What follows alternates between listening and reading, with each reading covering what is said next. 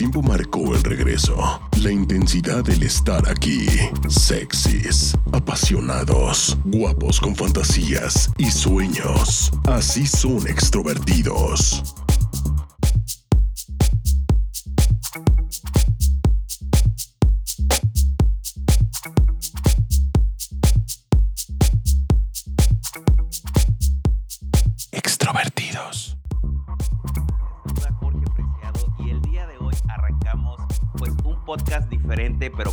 Muchísimo orgullo. Y me acompaña mi queridísimo Said Canchola para darle la bienvenida a nuestro invitado y platicar un poco de lo que será hoy el episodio número 12. ¿Cómo estás, Amiguísimo, bien, la verdad es que muy bien, eh, en plena festejación, ¿por qué no? Porque nosotros hemos tenido mucha gente de la comunidad y aunque no especialmente somos eh, un podcast eh, totalmente LGTB, pero vaya que sí hemos tenido mucha gente y es por eso que nos atrevemos a hablar de estos temas y vamos a tener también próximamente pues mucha gente que seguro les va a interesar a ustedes y que pertenecen a esta comunidad. Así es, arrancamos un ciclo de invitados de podcast celebrando el mes del orgullo y bueno, hoy, hoy empezamos. Pero antes, bueno, queremos mandarle toda la buena vibra y la energía y nuestro, eh, pues, nuestro papacho, nuestro papacho a nuestra querida Fanny, que el día de hoy se ausentó porque justamente le tocó la vacuna y le hizo una buena reacción. Ahí la tenemos con calentura y bueno, mil cosas. Fanny, te mandamos un besote hasta allá, hasta Mexicali. un abrazo. Que, con el calorón que está haciendo, pues se ha de sentir. Que sí, la de padecer horrible, pobre. Sí, pues bueno, ojalá y pronto se recupere y esté de nuevo con nosotros. Fanny, te queremos. Y bueno, amigo, tenemos un invitado especial. Él es Raúl Caporal, codirector de Casa Frida, refugio de LGBT, personas eh, pues con, con, con, ¿cómo le podremos llamar? Con discriminación. De hecho, el tema es discriminación por orientación sexual. Tienen algún problema, ¿no? Algún problema que los hayan discriminado en la familia y pues bueno, este refugio que es Casa Frida, pues los acoge. Ya nos platicará nuestro invitado. Raúl, ¿cómo estás? Hola, ¿qué tal? Jorge Said, muchísimas gracias por el espacio para seguir compartiendo más acerca de Casa Frida. Muchísimas gracias a ti por recibir eh, nuestra invitación y estar aquí el día de hoy. Y bueno, yo quisiera preguntarte para la gente que no sabe qué es Casa Frida, ¿no? Ya dije un poquito, pero ¿qué es Casa Frida? Claro que sí. Casa Frida, refugio LGBTI es un espacio seguro pensado para las personas, pues bueno, LGBTI que están huyendo de extremas violencias asociadas a su orientación sexual, identidad y expresión de género. Personas que han tenido que tomar la decisión difícil de salir de sus casas, puesto que las violencias eran insostenibles o que explícitamente sus familiares les han expulsado de sus hogares, ¿no? Simplemente por ser distintos, por amar distinto y por no pertenecer pues a un sistema heteronormado. Casa Frida nace el 13 de mayo del año pasado, el 2020, en medio de las medidas eh, duras de contingencia derivadas de la pandemia de COVID-19. Mm, y desde entonces, bueno, eh, nos hemos dedicado a fortalecernos y a crecer y sobre todo a institucionalizarnos como un espacio que brinda alojamiento, protección, acompañamiento psicosocial, servicios integrales y sobre todo seguridad. Raúl, me parece una, una, ¿cómo, ¿cómo le puedo llamar? Una causa, me parece me parece algo lleno de amor, de verdad, este, con lo que tú ahorita nos estás comentando y lo que nos estás diciendo, porque muchas veces lo vemos o lo escuchamos eh, de que fulanito de tal o, que personas que no están tal vez allegadas a nuestra familia o las vemos en televisión o lo vemos en noticias, pero el tenerte hoy que nos compartas que realmente existen pues estas casas, por decirlo así, eh, la verdad que, que, creo que estamos haciendo un mundo más bonito, más, y justamente ahora que estamos hablando del orgullo y que hay más visibilidad, más empatía. Oye Raúl, pero yo quisiera saber, ¿es la primera que hay en México? Porque honestamente no te conozco otra, no sé. Ya, pues mira, eh, si bien es cierto que Casa Frida nace en medio de la contingencia de COVID el 13 de mayo del 2020, Eh, no quiere decir que, bueno, la razón realmente es que la pandemia vino a exponer aquellas violencias más arraigadas en nuestras sociedades, como lo es eh, la violencia de género, el machismo, ¿no? la homolesbotransfobia. Es decir, que la pandemia COVID no nos vino a enseñar lo que es la homolesbotransfobia. En realidad, la necesidad y urgencia de espacios seguros para la comunidad LGBTI la reconocemos hace muchos años, ¿no? Sobre todo quienes trabajamos en la Defensoría de los Derechos Humanos, quienes trabajamos en las agendas de la diversidad sexual, sabemos la gran importancia que tiene esto en México y en gran parte del mundo. Por tanto, hace mucho tiempo que se han ido construyendo este tipo de espacios, desde centros comunitarios que atienden a la diversidad sexual hasta otros albergues que se encuentran puntualmente, sobre todo en la franja norte y sur de nuestro país, sobre todo que atiende a personas LGBTI migrantes que, bueno, han tenido que dejar atrás su país, su historia, su vida por buscar territorios un poco más seguros, ¿no? Para buscar un espacio donde pueda desarrollarse libremente y con dignidad.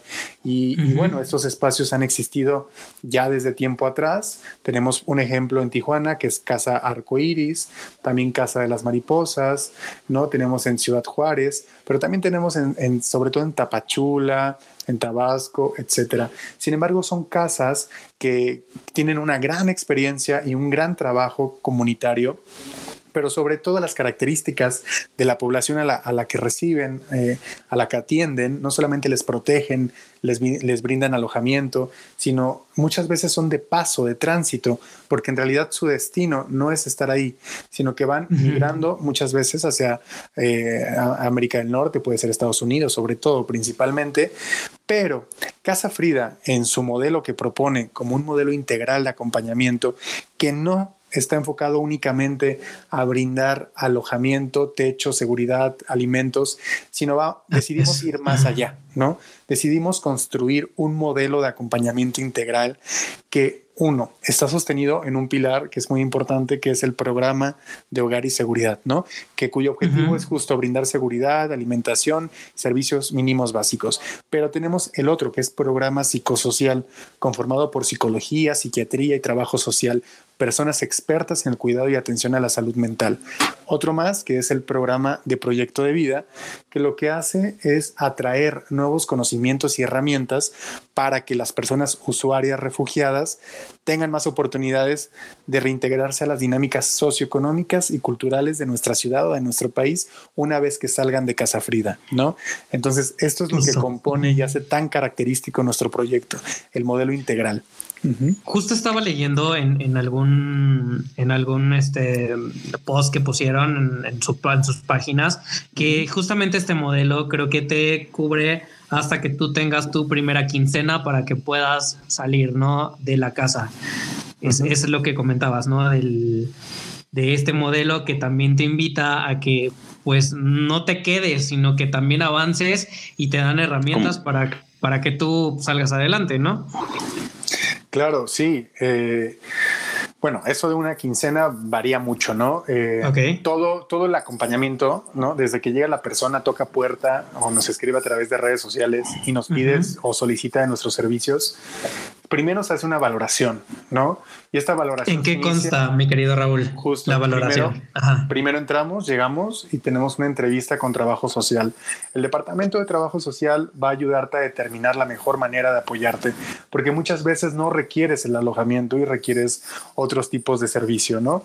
Eh, o quizá la expectativa que tienes tampoco es la que, la, la, que es. La que necesitas, ¿no? Ajá. Justo. Y, y muchas veces, muchos casos de los que llegan a solicitar servicios, terminan siendo vinculados o referenciados a otras organizaciones civiles o a otras instituciones gubernamentales o son enlazados a otras casas de refugio a, la frontera norte de nuestro país. Pero cuando sí eh, eh, eres, eh, tienes un Candidato. perfil candidateable justo a, a, que podemos o que nuestro, nuestra propuesta de modelo integral realmente se va a acomodar a tus necesidades inmediatas, lo primero que va a suceder después de esta entrevista de, trabajo social es eh, comenzar un periodo de valoración. Es decir, que siete días vas a pasar por las tres áreas que les acabo de mencionar, programa hogar y seguridad, programa psicosocial y programa proyecto de vida, para que en estos siete días al término todas las áreas de forma multidisciplinaria se puedan sentar, conocer a grandes rasgos ya tus principales necesidades, tu contexto, tu realidad, lo que has atravesado, si, si tuviste que salir de casa por la extrema violencia, si fuiste sometida o sometido a estos esfuerzos por corregir tu orientación sexual o identidad de género, mejor conocidos como ECOSIG o, o pseudoterapias de conversión, que más adelante vamos a hablar de esto.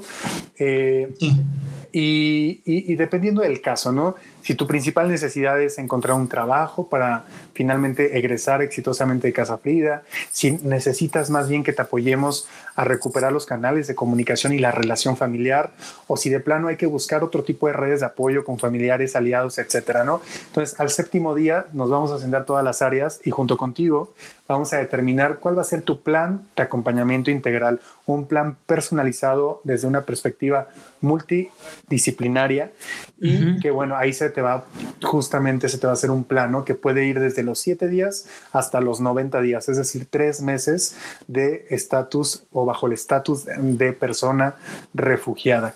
Y bueno, finalmente sí, a veces, en algunos casos, cuando el principal objetivo es lograr la empleabilidad, ¿no? Encontrar un espacio digno, eh, seguro, libre de discriminación para poder trabajar, eh, se te pues bueno, ahí se planea una, dos, tres quincenas dependiendo, para que con el objetivo de que salgas de casa Frida, puedas alquilar un cuarto, un departamento, etcétera, con roomie solo y o sola, y finalmente puedas, pues, eh, recuperar, nosotros le llamamos recuperar una autonomía económica, ¿no?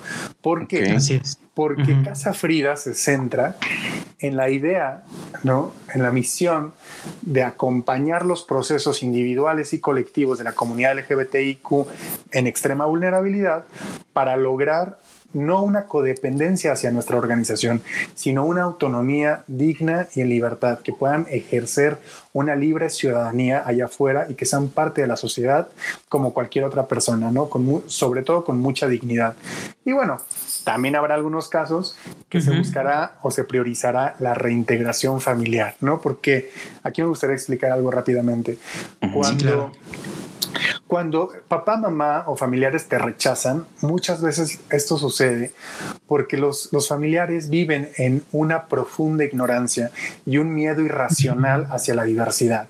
A veces papá y mamá tienen miedo de que no solo rechacen a su hijo o hija por ser de la diversidad sexual, sino a todo el conjunto familiar. Y eso, como reacción negativa, provoca entrar en dinámicas eh, violentas y de, y de constante rechazo. Sin embargo, desde Casa Frida creemos que es importante por salvar a las familias, ¿no? Y aquí me remonto un poquito al discurso de la extrema derecha del conservadurismo que, que, habla de defender a la familia y todo esto. Bueno, nosotros acá también decimos, acá defendemos a las familias y creemos que podemos lograr que se recupere la relación familiar, que se logre reintegrar a la persona con la familia, por supuesto, después de un gran trabajo que se tiene que hacer con acompañamientos psicoterapéutico familiar, con intervenciones familiares estratégicas en donde se permita eh, reeducar y finalmente generar acuerdos basados en el amor, el cariño y el respeto para que él, la adolescente, pues, joven sobre todo, pueda volver a casa de una forma segura y se le da un seguimiento, ¿no? Entonces somos de las pocas organizaciones en México que trabaja la reintegración familiar de personas LGBTI. Entonces, justo perdón Jorge, adelante. No, no, no. Eh, yo decía, entonces en este eh, pues eh, episodio, por decirlo así, tendría que tener apertura a la familia de, del joven, ¿no? Para que esté en la terapia, para que pues de una u otra manera puedan avanzar con este proceso. Sí, totalmente, totalmente. Y por eso aquí paro un poquito porque esto no va a ser posible en todos los casos. Ajá, es lo que decía, digo, porque muchas veces la, la familia está cerrada y, son los primeros en, discriminar. En discriminar, realmente sí.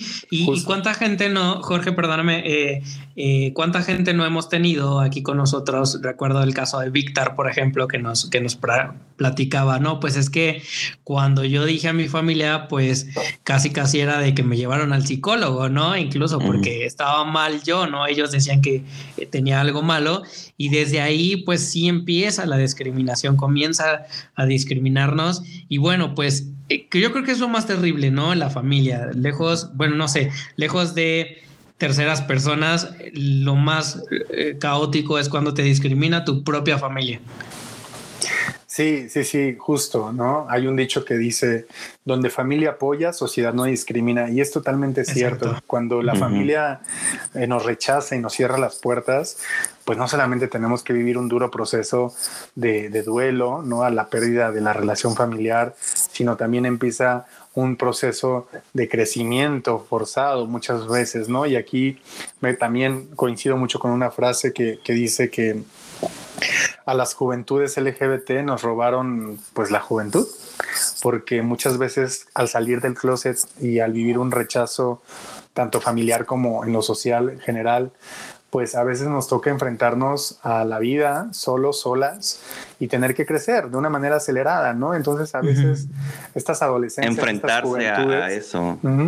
Justo, porque una, por ejemplo, un, un joven, un adolescente heterosexual, cisgénero, pues ¿qué, qué, qué pasa, no? A los 18, 22 años, lo más emocionante es que ya tiene una parejita, que ya tiene una novia, un novio, y la presenta en casa y todos aplauden y todos acompañan y todos apoyan. Pero ¿qué pasa con una persona LGBTI que va a ser rechazada por la familia? Nos obligan muchas veces a tener que vivir nuestros sentires y nuestras emociones en la plena clandestinidad. Y esto es lo que nos vulnera a, a, muchas cosas allá afuera en la calle, ¿no? No solamente al desconocimiento, a las relaciones destructivas, nos puede llevar a estar en espacios no seguros, hasta infecciones de transmisión sexual, ¿no? Porque la propia clandestinidad de tu vida sexual, pues te hace alejarte de la información y los servicios de salud. Claro. claro. Raúl, hay, hay una estadística que, que, nosotros tomemos en cuenta para eh, validar esto de la discriminación. O sea, cuánta gente de LGBT la discrimina, ¿no? Digo, hay, hay casos que, que no. Yo, yo conozco casos que no, pero la mayoría son que sí. Pero cuánto, quisiera yo saber cuánta de la población que tenemos es discriminada. ¿Existe? No, no, no. Eso eh, en realidad algo que nos falta mucho en México, yo, creo, yo creo que en gran parte de Latinoamérica, es la falta de información, la falta de investigación, la falta de documentación, de data que nos permita tener mayor claridad en el panorama real. ¿Por qué? Porque hasta hace poco, por ejemplo, el INEGI aquí en México eh, eh, ingresó o consideró en su consulta nacional el si se identificaban con una orientación sexual distinta a la heterosexual, ¿no? Sí. Entonces tiene muy poquito que se está haciendo una investigación de la población en general, de cuántas personas se identifican con la comunidad LGBTQ ¿no? Esto es bien difícil de saber cuántas personas hay. Entonces, en México nos hace falta estudios reales, concretos sobre discriminación por diversidad sexual. Hay uno lanzado en 2017 por parte del Consejo Nacional para Prevenir la Discriminación, la CONAPRED y la Comisión Nacional de los Derechos Humanos. Y aquí eh, vienen algunos datos eh, importantes que nos sirven de mucho como punto de partida. Pero bueno, sí, para responder una pregunta como la que haces ahora, sí, sí es bien complicado. En caso Frida, sí. hemos apoyado hemos refugiado a más de 145 personas LGBTI, sobre todo jóvenes entre 20 y 30 años de edad. ¿Por qué? Porque cuando familia rechaza muchas veces a las juventudes, pues estas tienen todavía una codependencia económica hacia la familia. Uh -huh. Sucede que pasamos a estar en situación de calle, de extrema vulnerabilidad, y es lo que les obliga a acudir a los espacios comunitarios como lo puede ser Casa Frida, ¿no? Pero 140 personas, eh, puede sonar muy poquito, ¿no? Pero 140 personas en realidad ha representado un gran reto para nuestra organización. Claro. Porque es un no, acompañamiento y, individual. Y en el tiempo que llevan, digo, eh, estás uh -huh. diciendo que el 13 de mayo del 2020, uh -huh. ajá, o sea, pues sí, sí, se, se, me hace bastante. A lo que entiendo entonces, Raúl, es uh -huh. que en realidad Casa Frida, pues no es, no es de tránsito como tal rápido, pero el mayor tiempo que pueden estar con ustedes es de esos tres meses que mencionabas. Sí. ¿O pueden estar más tiempo? No, en realidad los 90 días para nosotros es un, indicador para saber cuánto es el promedio de estadía de cada persona refugiada, porque esto nos va a hablar si el modelo o, la estrategia de abordaje que se está haciendo a la persona está siendo la adecuada, porque consideramos que más de tres meses ya sería un tiempo que quizá más allá de beneficiar a la persona le está perjudicando. Claro. Eh, no quiere decir que en el día 91 le echemos a la calle, quiere decir que desde antes de cumplir los 90 días, si vemos que no hay avances significativos, entonces tenemos que construir distintas formas de abordaje o de vinculaciones a otros espacios que quizá puedan darle las herramientas que exactamente está buscando, ¿no? Eh, eh, pero el promedio en general en Casa Frida de estadía es entre uno y dos meses, ¿no? Pocas personas quedan más de tres meses. Y, Raúl, ¿y qué podemos hacer para combatir la discriminación? Sé que es una pregunta demasiado complicada, pero ¿qué podemos hacer? O sea, desde tu perspectiva, desde lo que has visto, ¿qué podemos hacer? Pues un montón de cosas, ¿no? Para empezar, eh, no, o sea, sí es importante la incidencia política y legislativa, ¿no? Es importante primero legislar en los estados, en los congresos estatales y, por supuesto en, los, en, el Congreso Federal para poder crear eh, o, iniciativas de ley leyes eh, que nos reconozcan plenamente como personas. Porque, por ejemplo, en un estado de la República en donde, vamos a poner ejemplo, en donde no se reconoce la identidad de género de las personas trans, ¿no? En aquellos estados donde las personas trans no pueden hacer sus trámites de cambio de identidad eh, a, nivel legal, ¿no? Entonces, básicamente, ¿qué es lo que sucede, no? Pongamos un ejemplo. Ustedes dos pierden su identificación, ¿no? Y no pueden abordar un vuelo no pueden hacer alguna contratación de servicio, no pueden ingresar a o identificarse plenamente. Entonces, si el Estado no te reconoce, entonces ¿quién te va a reconocer? Quedas en un estado de vulnerabilidad porque lo que no se reconoce no existe. Entonces, ¿qué sucede con las personas trans en el interior de la República, no? En aquellos estados donde la ley de identidad de género todavía no es una realidad, pues no existen, ¿no? Entonces tampoco van a poder tener facilidad para acceder a los servicios de salud plenamente como por ser quien es. ¿Me explico? Entonces, ¿qué pasa en los estados donde tampoco se reconoce el matrimonio igualitario? Sucede lo mismo.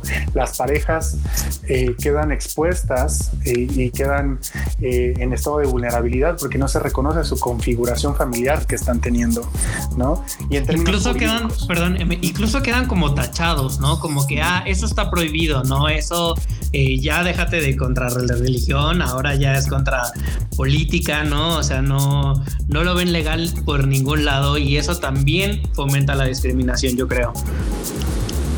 Justo, sí, definitivamente. Oye, Raúl, hace rato comentabas una frase que, la verdad me encantó, que decía, donde familia apoya, sociedad no discrimina.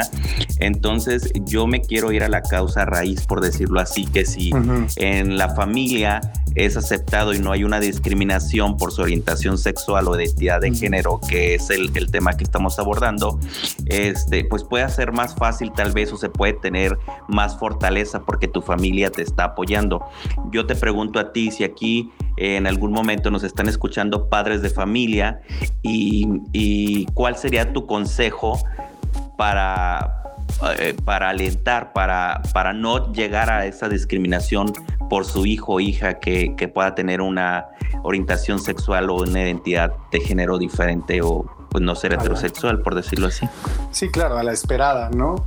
Pues eh, en realidad tenemos que partir también en que vivimos en una sociedad predeterminada, en, sistema patriarcal, en bases machistas, en donde hay una expectativa muy fuerte sobre los hijos, hijas, ¿no?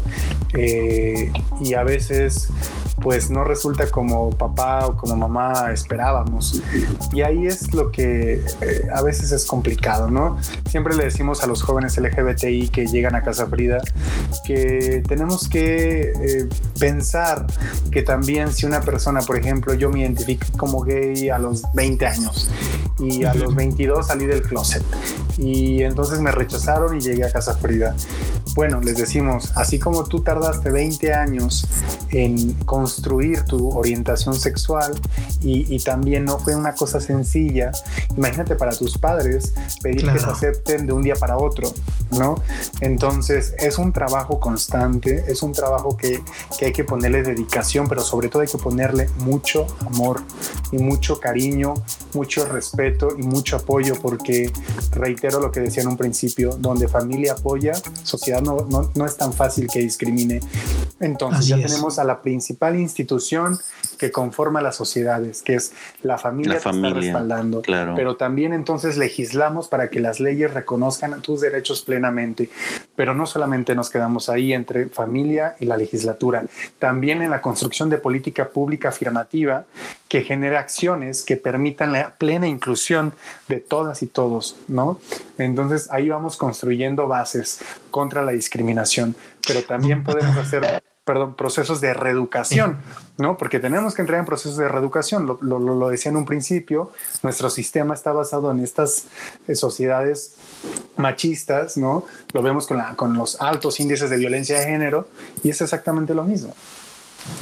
Justo, y, precisamente todas estas leyes y demás, todavía hay un paso que la familia pudiera dar que ya no es el psicólogo, sino esta terapia de conversión, que ya pasamos a otro tema, que es sumamente complicado y que tampoco está ni regulado ni legislado y pues que ha sido todo un tema, sobre todo en los últimos años, esto de terapia de conversión. Eh, pues Platícanos, primero, ¿qué es terapia de conversión? Bueno, se les denomina esfuerzos para corregir la orientación sexual o identidad de género, las famosas ECOSIG, ¿no? Que por cierto, el Senado de la República la tiene la iniciativa para su prohibición, la metió a la congeladora y, seguimos esperando que, que, se descongele para que se vuelva una realidad la prohibición. Eh, pero por otro lado, tuvimos un avance importante ah, en la Ciudad de México, ¿no? En donde ya están tipificadas como delito, afortunadamente, aunque entraron con algunas reservas, ¿no? ¿Qué es una terapia de conversión o qué es estos ECOSIG, ¿no? O mal llamadas terapias de conversión. Y digo mal llamadas terapias de conversión porque estamos todas y todos acá de acuerdo en que las terapias están destinadas para sanar, ¿no? Así es. Y acá no hay absolutamente nada que sanar nada que curar. Y si tenemos que sanar algo, es el daño que nos ha hecho la sociedad a lo largo de nuestras vidas por el rechazo y, la discriminación. Y, hago, hago una pausa porque eso es algo muy importante lo que acabas de decir. No hay nada que sanar porque no es una enfermedad porque mucha gente aún todavía lo ve como una enfermedad y es importante justamente eso, o sea, no hay nada que sanar.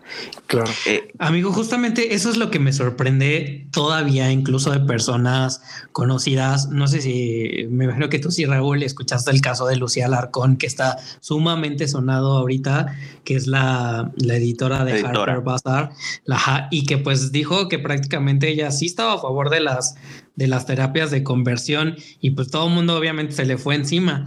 Y entonces ella que vive en un mundo en el que seguramente hay muchas personas LGTB, porque aparte creo que también habla o ha hablado de moda, eh, ¿cómo es posible que, o, qué mentalidad debe de tener esa persona para todavía atreverse a comunicar algo así, ¿no? Que está a favor de esas terapias.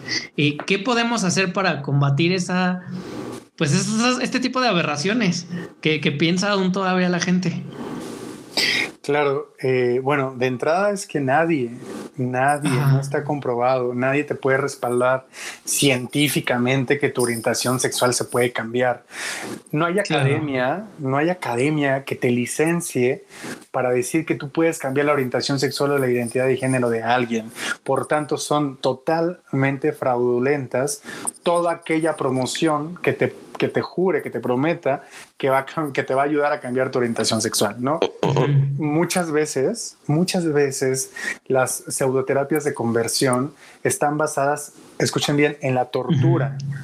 ¿no? En la tortura, en la privación de la libertad, en el abuso sexual correctivo, entre otras muchas eh, acciones que atentan contra tu vida y contra tu integridad, desde la privación de la comunicación, desde la privación de la libertad, etcétera.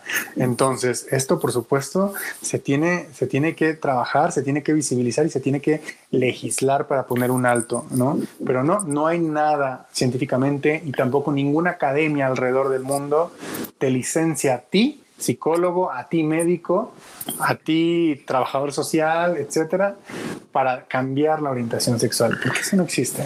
Oye, Raúl, justamente lo que eh, está comentando Said de qué tenemos que hacer o, cómo podemos ser parte para cambiar estas mentalidades, ¿no? En el caso de, esta señorita, eh, es, es, es, conocer, ¿no? Es, es saber qué es lo que implica una terapia de conversión. Eh, yo leyendo e informándome un poco sobre esto, eh, porque de una otra manera ha sido como un tema muy oculto, ¿no? O sea, muy clandestino, si lo queremos llamar así. Y yo lo he visto, por ejemplo, en las películas recientemente en La Casa de las Flores, eh, sale un, capítulo donde a uno este, lo mandan de, a, esta terapia. terapia de conversión. exacto. Y se ve realmente este, pues como te, como tú lo comentabas, o sea, están, eh, es algo muy fuerte, no sé cómo, cómo Pues casi casi está como en un anexo, amigo, o sea, prácticamente está como anexado, ¿no? O sea, peor, no sé. Sí, o sea, y, es tan fuerte que, muchas veces no, no sabemos o nomás escuchamos terapias de, y a lo mejor lo relacionamos con, con cosas de psicología o con una terapia del psicólogo, pero en realidad eh, son cosas que, afectan eh, psicológicamente, físicamente, como bien lo comentabas, Raúl. Este, leyendo también un poco, eh, había muchísimas cosas que, que realmente son sorprendentes de cómo te, qué es lo que te hace para, para quererte cambiar, ¿no? En México existen lugares aún todavía que llevan esto a cabo, Raúl. Pues sí, todavía es una realidad muy tangente. Eh, si bien es cierto, están tipificadas como delito en la Ciudad de México bajos con algunas reservas y, lo señalo porque... ¿Cuáles son? Ajá. Pues justo, ¿no? Por ejemplo, a ver, nosotros en Casa Frida tenemos alrededor de un 7% de nuestros refugiados que los tenemos eh, bajo el indicador de que solicitan apoyo porque han sido supervivientes de estas terapias de conversión. Un 7% puede sonar poquito, pero las características que nosotros eh, tomamos para colocarles en, este indicador son aquellas personas que fueron privadas de la libertad. Pero el otro noventa y tantos por ciento de nuestros refugiados no fueron privados de su libertad. Pero a, ver, pongámonos a pensar, ¿por qué no se quedaron en casa? No se quedaron en casa porque no era un lugar seguro para ellas y ellos, ¿no? Porque fueron expulsados de sus hogares porque no aceptaron su orientación sexual. Entonces, las dinámicas de esfuerzos por corregir la orientación sexual o la identidad de género se viven todos los días y se viven en el desayuno, se viven en la cena, en la diaria convivencia familiar. Eso fue una de las reservas que entró, ¿no? Que si se trata en el núcleo familiar no son consideradas como ecosig, ¿no? Y también aparte que si tú eres mayor de edad y tú vas y buscas a quien promete cambiar tu orientación sexual tampoco es delito. Pero a ver, es que no estás yendo a cambiar tu orientación sexual porque no te guste, estás yendo porque no soportas, porque te sientes obligado, porque la sociedad te está lastimando todos los días, ¿no? Oye, Raúl, me, causa, eh, ahorita que estás platicando esto, me, recuerda a este chico que, es que era conductor de Televisa, Mauricio Clark, que precisamente hizo eso, ¿no? O sea, él ya siendo adulto, pues se acercó a, a estas terapias de conversión y entonces, pues no sé qué le pasó, que después ahora, pues lo promueve ¿no? Eh, y, salí en programas de televisión y en programas de radio. Imagino que eso en la Ciudad de México, pues yo creo que ya no lo puedo hacer, ¿no? Está prohibido. ¿O no? Sí, está, está, está prohibida la promoción. Pero bueno, eh, venga, nos podemos ir al Estado de México, nos podemos ir a Morelos, donde curiosamente en Morelos es donde están estas famosas granjas de retiro. ¿En serio? Es lo, es lo que me pues gustaría, digo, no sé a qué tanto es, es, es posible hablar de esto Raúl, o, que compartas, no sé, alguna experiencia que, hayas pues tenido, ¿no? De, de, alguien que nos puedas contar. Fíjate que yo, este, leyendo sobre esto, este, estaba viendo un caso donde le aplicaban altas dosis de testosterona y de medicamentos para crear ansiedad y, así provocar miedo ante pues el, el, ser o tener una pareja de tu mismo sexo. Yo digo, o sea, ¿cómo es posible que, que, la familia, que es quien los lleva o los, no se inducen a esto, pues eh, es aceptable, ¿no?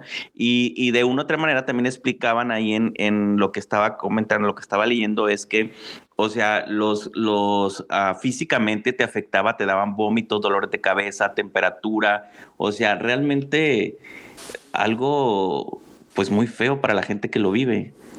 Sí, bueno, es que son prácticas totalmente medievales, ¿no? De, de, Pero así se siguen haciendo, o sea, lo que tú acabas de comentar, en Morelos dices que hay granjas de, de, esto. Hay en todos los estados, ¿no? O sea... Me eh, sorprende porque la verdad yo estoy, a lo mejor estábamos en una burbuja de cristal que no estábamos tan metidos y tan conocidos y para eso sirve este podcast y por eso estamos haciendo este ciclo de, de invitados para que nos eduquen. Yo lo dije en un principio, ¿no? Yo la verdad no he estado tan participando como siempre, porque la verdad me tiene sorprendido de toda la información que nos estás diciendo, que justamente eh, yo creo que eso es parte de lo que hace que no tengamos tanta apertura a la desinformación, el no estar informados. Y hoy, la verdad, te agradezco porque estamos teniendo una visibilidad y una empatía ante, ante la, la comunidad. ¿Me explico? Sí, no, no, eh, totalmente. Lo que pasa es que muchas veces estos, estos, estas terapias de conversión pues también están disfrazadas con tintes religiosos, ¿no? De un retiro espiritual, de un fin de semana, eh, etcétera, ¿no? E, e, ese es el, el asunto, ¿no? Que, que, no tenemos que dejar de observar, que es una realidad que pasa, seguirá pasando en México y en gran parte del mundo, países donde hay pena de muerte, ¿no? Donde hay persecución. Sí, claro, sí, totalmente. Raúl, ¿has tenido, has, tenido un, ¿has tenido un caso, Raúl, que, que, haya sido tan extremo que te haya dejado eh, parado, no sé? Sí, bueno. que Algo que nos puedas contar. Tuvimos un, sí, no, no puedo dar muchos detalles, pero en alguna ocasión tuvimos un rescate, ¿no? Fuimos a la casa donde estaba el joven y un rescate en la en la casa de las donde se llevan este, este tipo de terapias de familia. Ah, con papá y mamá que habían regresado ya de un retiro lo habían le habían mandado a Houston y había regresado no eh, ah, sí, porque también, también hay que tomar en cuenta eso. Las pseudoterapias de conversión son caras, entonces también ahí entra un tema de clase, porque a las y los ricos los llevan a las terapias de conversión, pero a los pobres los echan en la calle, ¿no? Oye, como en, como en justamente en la, en la serie de, de, la Casa de las Flores, que era de los ricos, los papás le pagaban y, y, y realmente, como tú lo dijiste, pero ellos sí fueron a rescatarlo, ¿no? Ahora sí que como dicen en las películas, pero sucede en la vida real. Perdón, Raúl, síguenos compartiendo. Sí, sí, sí, sí, sí. Y, y, bueno, rescatamos a la persona y mayor de edad, fuimos por ella a su casa y bueno, teníamos a los padres que además eran líderes de una iglesia, entonces teníamos a toda la comunidad de la iglesia ahí. Pero bueno, nuestro espacio es un espacio seguro, que estamos en constante monitoreo por las autoridades correspondientes, estamos bajo, el, bajo la protección del mecanismo de defensores de derechos humanos y activistas y periodistas de la Ciudad de México. Entonces, son varios mecanismos de seguridad, ¿no? Es, una, es un búnker que nos protege justo de este tipo de, de, reacciones por parte de grupos y de personas que por supuesto no les gusta lo que estamos haciendo.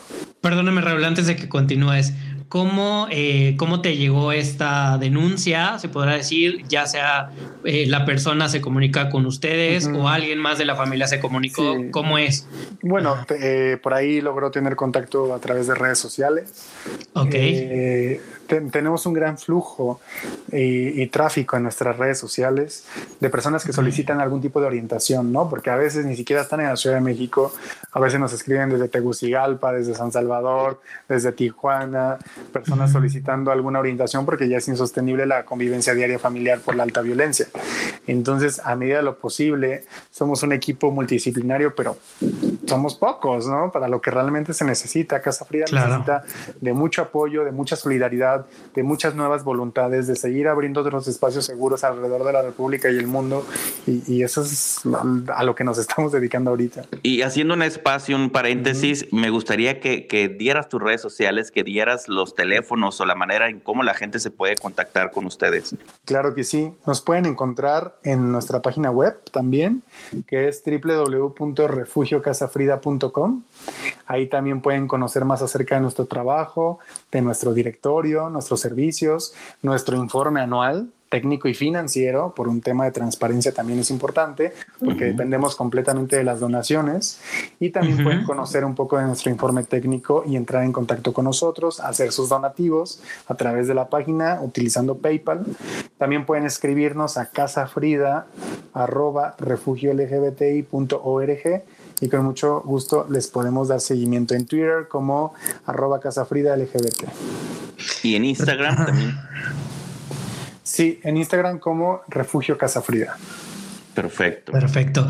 Eh, Raúl, también me gustaría saber, eh, eh, ya rapidísimo, este, mucha gente pues sí puede donar, pues, sobre todo gente que está fuera de la Ciudad de México, pero habrá otra tanta que nos han preguntado en redes sociales que cómo pueden ellos aportar, o sea, directamente hay algo que, que tú como persona puedas ir a apoyar o existe algún programa parecido. Estamos por lanzar nuestro, nuestro programa de voluntariado, en donde si tienes ciertas habilidades que quieras compartir tanto para fortalecer a la organización o a los y a las refugiadas eh, directamente, puedan, eh, se puedan dar de alta, dependiendo también de la disponibilidad de tiempo que pueden dedicar a la organización pero ah. también pues pueden hacer ah, donativos en especie, ¿no? Muchas veces tenemos alimentos en la alacena, alimentos no perecederos, alimentos frescos, o tenemos más facilidad de acceder a estos insumos que podemos donar. También los pueden llevar directamente a la sede. Nosotros estamos ubicados en Alcaldía Palapa, en la colonia Héroes de Churubusco. La dirección exacta se tiene que pedir por medio de nuestras redes sociales o nuestro correo electrónico para poder coordinar la entrega.